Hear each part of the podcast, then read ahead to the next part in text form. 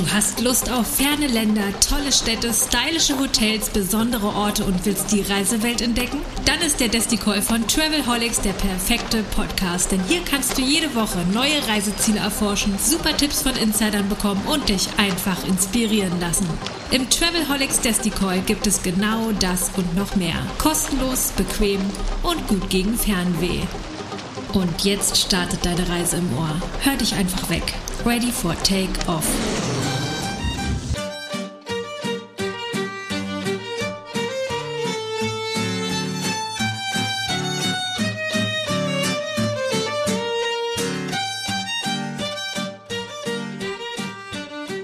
Willkommen zurück im Travelholics Testicle, dem Podcast für Reisen und Destinationen. Wir waren schon zwei Episoden lang in Litauen unterwegs und fahren nochmal dahin und ich begrüße im Studio wieder recht herzlich Katharina von Bremen von Avia Reps. Hallo Katharina. Hallo. Ja, schön, dass du wieder da bist und wir haben uns für diese Episode ein äh, sehr, sehr angenehmes Thema herausgesucht, wie ich finde. Wir möchten nämlich einfach mal, oder ich möchte ein bisschen über Gastronomie und Essen und Kulinarik mit dir plaudern. Litauen. Wir haben schon über Aktivurlaub geplaudert und City Breaks in den ersten beiden Episoden.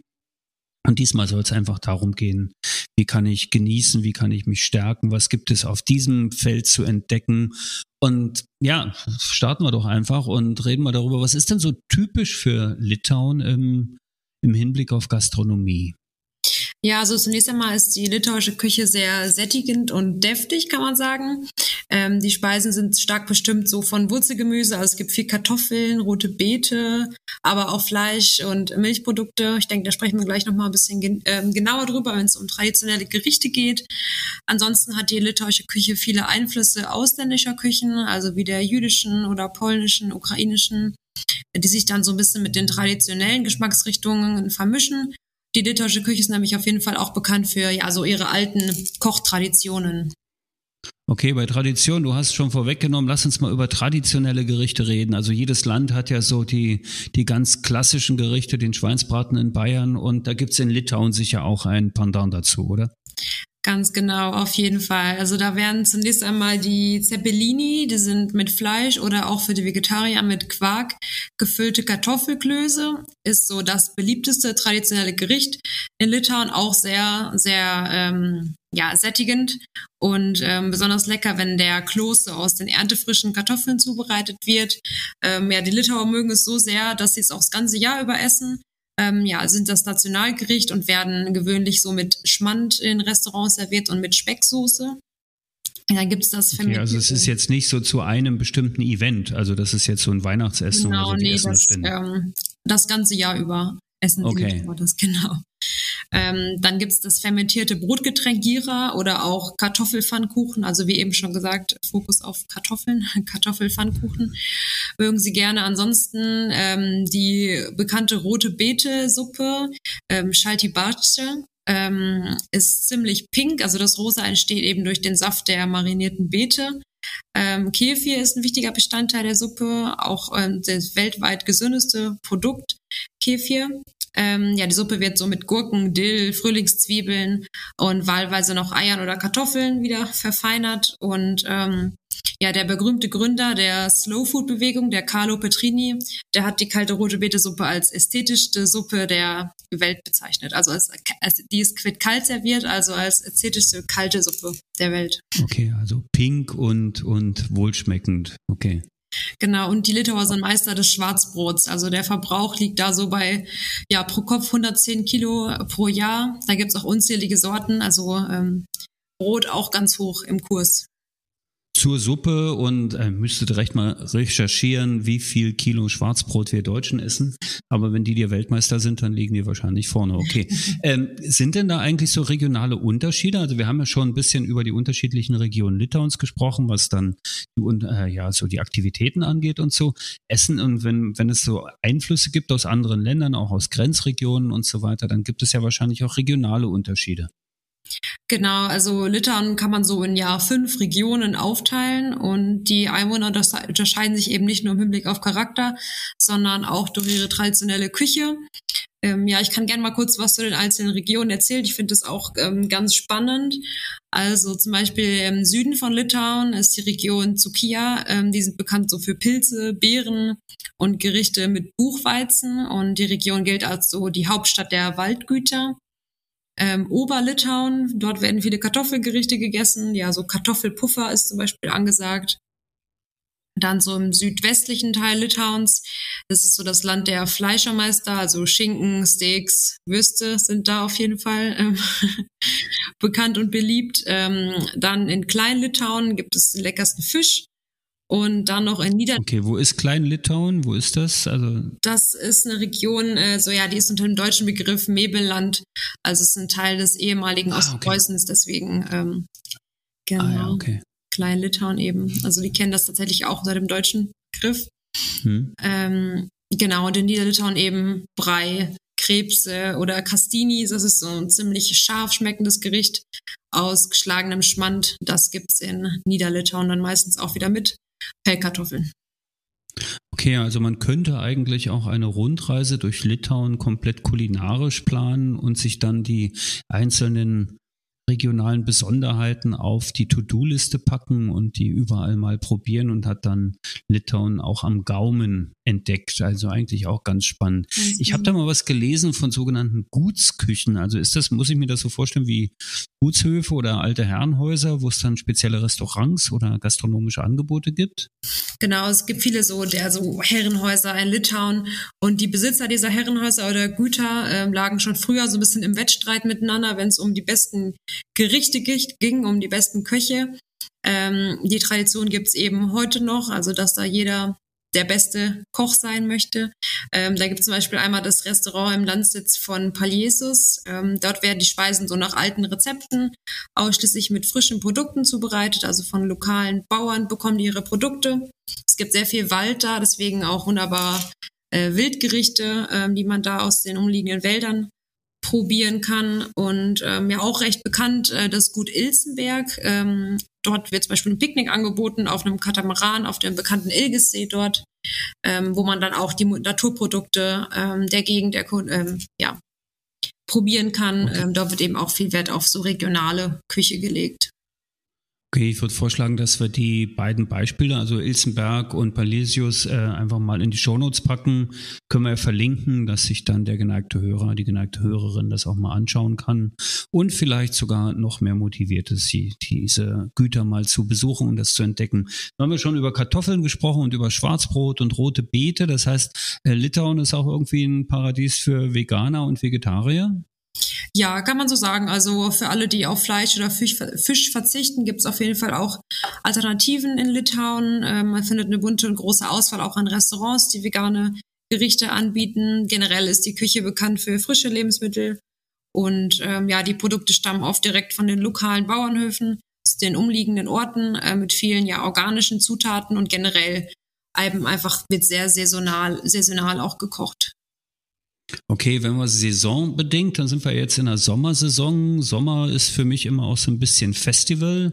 Und ein Trend auf Festivals ist ja weg von der Würstchenbude hin zum Streetfood-Wagen, wo es dann spannende neue Kreationen gibt, wo man viel entdecken kann. Gibt es sowas auch in Litauen?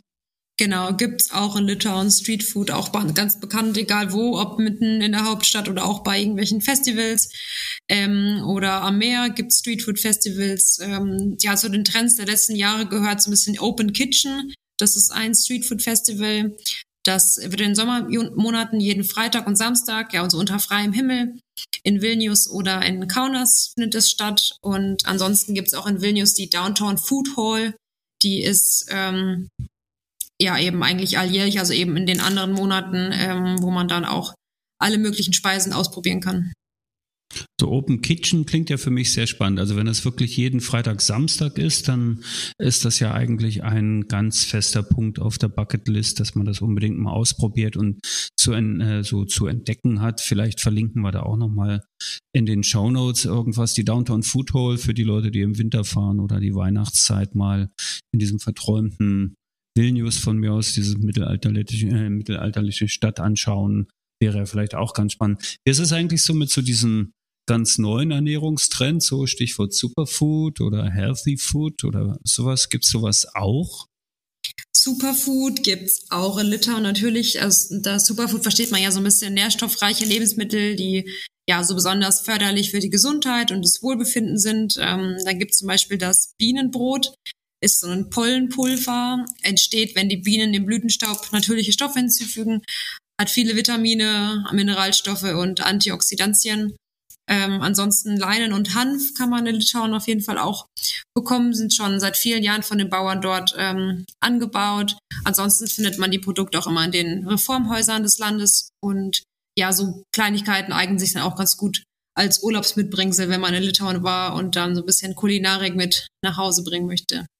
Ah eigentlich auch cool. Leinöl und Hanföl, das kenne ich sonst immer nur von dieser süddeutschen Riegelmanufaktur, wo der Inhaber selbst seine Werbung einspricht aus dem Keller. Ich weiß, den Namen darf ich ja jetzt gar nicht sagen, obwohl wir nicht öffentlich-rechtlich sind.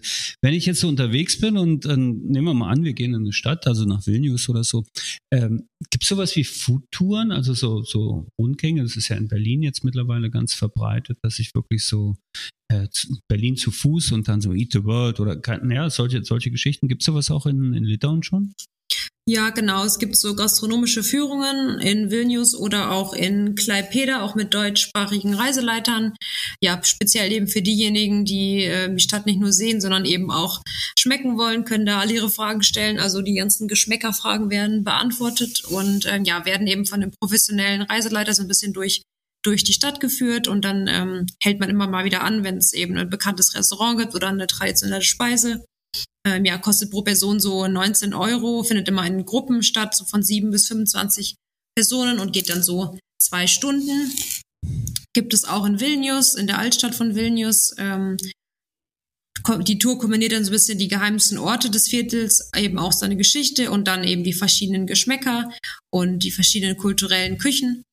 Und ähm, ja, der Audioguide erzählt dann, wie die Menschen in dem, in dem Viertel damals gelebt haben und gibt eben auch viele Informationen zu Kulinarik dann in dem jeweiligen Viertel. Okay, und wenn ich das dann alles entdeckt habe, mit nach Hause nehme, mir die Zutaten auch noch eingekauft und so und dann vielleicht sogar litauisch kochen möchte, gibt es vielleicht so Kochkurse. Also Kochen ist ja hoch im Kurs, dank der Fernsehköche und Shows und so weiter. Denkt ja jeder, er ist jetzt auch ein kleiner Gourmet und äh, Maître und äh, tatsächlich auch ein Meister am Herd äh, oder eine Meisterin. Ähm, gibt es als, als touristisches Angebot? Also kann man so äh, touristisch einfach Kochkurse buchen oder erleben? Gibt's auch. Also man kann zum Beispiel, wenn wir eben vom, Sprat, vom Schwarzbrot ge, ge, gesprochen haben, man kann zum Beispiel an einem Schwarzbrot-Backkurs äh, mitmachen und eben lernen, wie man Schwarzbrot äh, selber backt oder auch den bekannten Chakutis, den Baumkuchen zubereitet. Ähm, es gibt sogar ein Baumkuchenmuseum, also ein ähm, ja, Chakutis heißt es äh, Museum. Ähm, da sieht man den traditionellen litauischen Baumkuchen, über drei Meter hoch, wiegt fast ja 90 Kilo und ähm, hat sogar ins Guinness-Buch der Rekorde geschafft. Ähm, ja, da kann man so ein bisschen was über die Entstehungsgeschichte des Baumkuchens erfahren und ähm, kann eben dann auch vor Ort an einem, an einem Backkurs teilnehmen. Also Baumkuchen wäre ja total mein Ding und ich weiß jetzt nicht, ob ich 90 Kilo brauche, aber äh, ist vielleicht auch ein ganz spannender Tipp und äh, ein Erlebnis. Jetzt haben wir schon über Festivals gesprochen, wir haben über Touren gesprochen, über Kurse gesprochen. Gibt es auch irgendwie so ein bisschen was ganz Schräges, was da so relativ einmalig ist in, in Litauen? Ja, da gibt es zum Beispiel so ein paar Meisterschaften. Also da gibt es wirklich Wettstreite um Backen und Kochen. Es gibt zum Beispiel die Fischsuppenmeisterschaft, die findet in Chilute statt. Ähm, Anfang September zieht ja jedes Jahr Tausende von Zuschauern an. Also ist wirklich ein, ein großes Ding. Ähm, die Meisterschaft ist so ein bisschen ein Wettbewerb um die beste Fischsuppe. Also die besten Fischsuppenmeister und ihre Teams kommen wirklich aus der ganzen Welt und eben aus allen Regionen Litauens und äh, werden dann dort in den Bootshafen eingeladen. Dann werden eben Fischsuppen gekocht und der absolute Champion erhält dann nachher einen Preis von, von der Jury. Also die Suppentöpfe müssen dann bei der Jury eingereicht werden und der Rest der Suppe wird an die kostenlos an die Teilnehmer verteilt. Also lohnt sich auf jeden Fall dort auch vorbeizuschauen. Es scheint als ein großes Event in Litauen. Okay, da gibt es wahrscheinlich dann so ein richtiges Tasting der ganzen Fischsuppen, die man essen kann. Und, genau. spannend. und wenn ich jetzt keinen Fisch mag, was ja bei einigen zutrifft, äh, gibt es noch andere Veranstaltungen dieser Art? Es gibt noch ein Pilzfest, das ist in Varena, ist so die Pilzhauptstadt von Litauen. Ähm, ja, in den Wäldern befinden sich einfach Unmengen von Pilzen, daher eben das, das Pilzfest äh, findet auch jährlich statt im September. Gibt es auch einen Pilz-Champion. Ähm, kommen auch alle Leute aus der Region, ähm, aus ganz Litauen, aber auch aus benachbarten Ländern wie zum Beispiel Polen. Ähm, zieht auf jeden Fall auch viele Besucher an. Apfelfest gibt's noch, das ist äh, in Anikskikai, wenn ich es richtig ausspreche, ist die Stadt der Äpfel- und Apfelsammler. Die feiern einmal im Jahr das Apfelfest. Okay, also es gibt sowohl Obst, Gemüse als auch Fisch. Also man kann sich wunderbar gesund ernähren. Mhm. Ähm, vielleicht zum Abschluss und damit wir die Shownotes noch ein bisschen vollpacken, hast du vielleicht ein, zwei Restauranttipps, wo du sagen würdest, hey, wenn schon, dann aber das nicht verpassen? Also auf jeden Fall zu erwähnen ist das Restaurant des besten litauischen Kochs, Davidas Praspaliauskas heißt es. Und dann so ein bisschen für den modernen Touch vielleicht das Restaurant Etli und Namas, das ist in, in Vilnius. Also die beiden ähm, auf jeden Fall sehr erwähnenswert. Okay, also für die absoluten Kulinarik-Freaks, dann geht nach Vilnius und geht in die Restaurants. Die werden wir äh, auch nochmal verlinken, würde ich vorschlagen, damit man dann vielleicht auch direkt reservieren kann und nicht äh, vor vollen Tischen steht und dann äh, keine Chance hat, diese Köstlichkeiten zu genießen. Ja, Katharina, das soll schon wieder gewesen sein in der kleinen kleiner Ausflug nach Litauen in der Episode 3 des Travelholics Desticall, dem Podcast, der sich so um Reisen und Destinationen kümmert. Wir verabreden uns vielleicht nochmal für eine nächste Runde. Wir haben ja jetzt schon die City Tours, äh, oder die City Breaks haben wir es genannt. Wir haben den Aktivurlaub gemacht. Jetzt geht's kulinarisch. Äh, dann schauen wir mal, worüber wir in der nächsten Episode sprechen.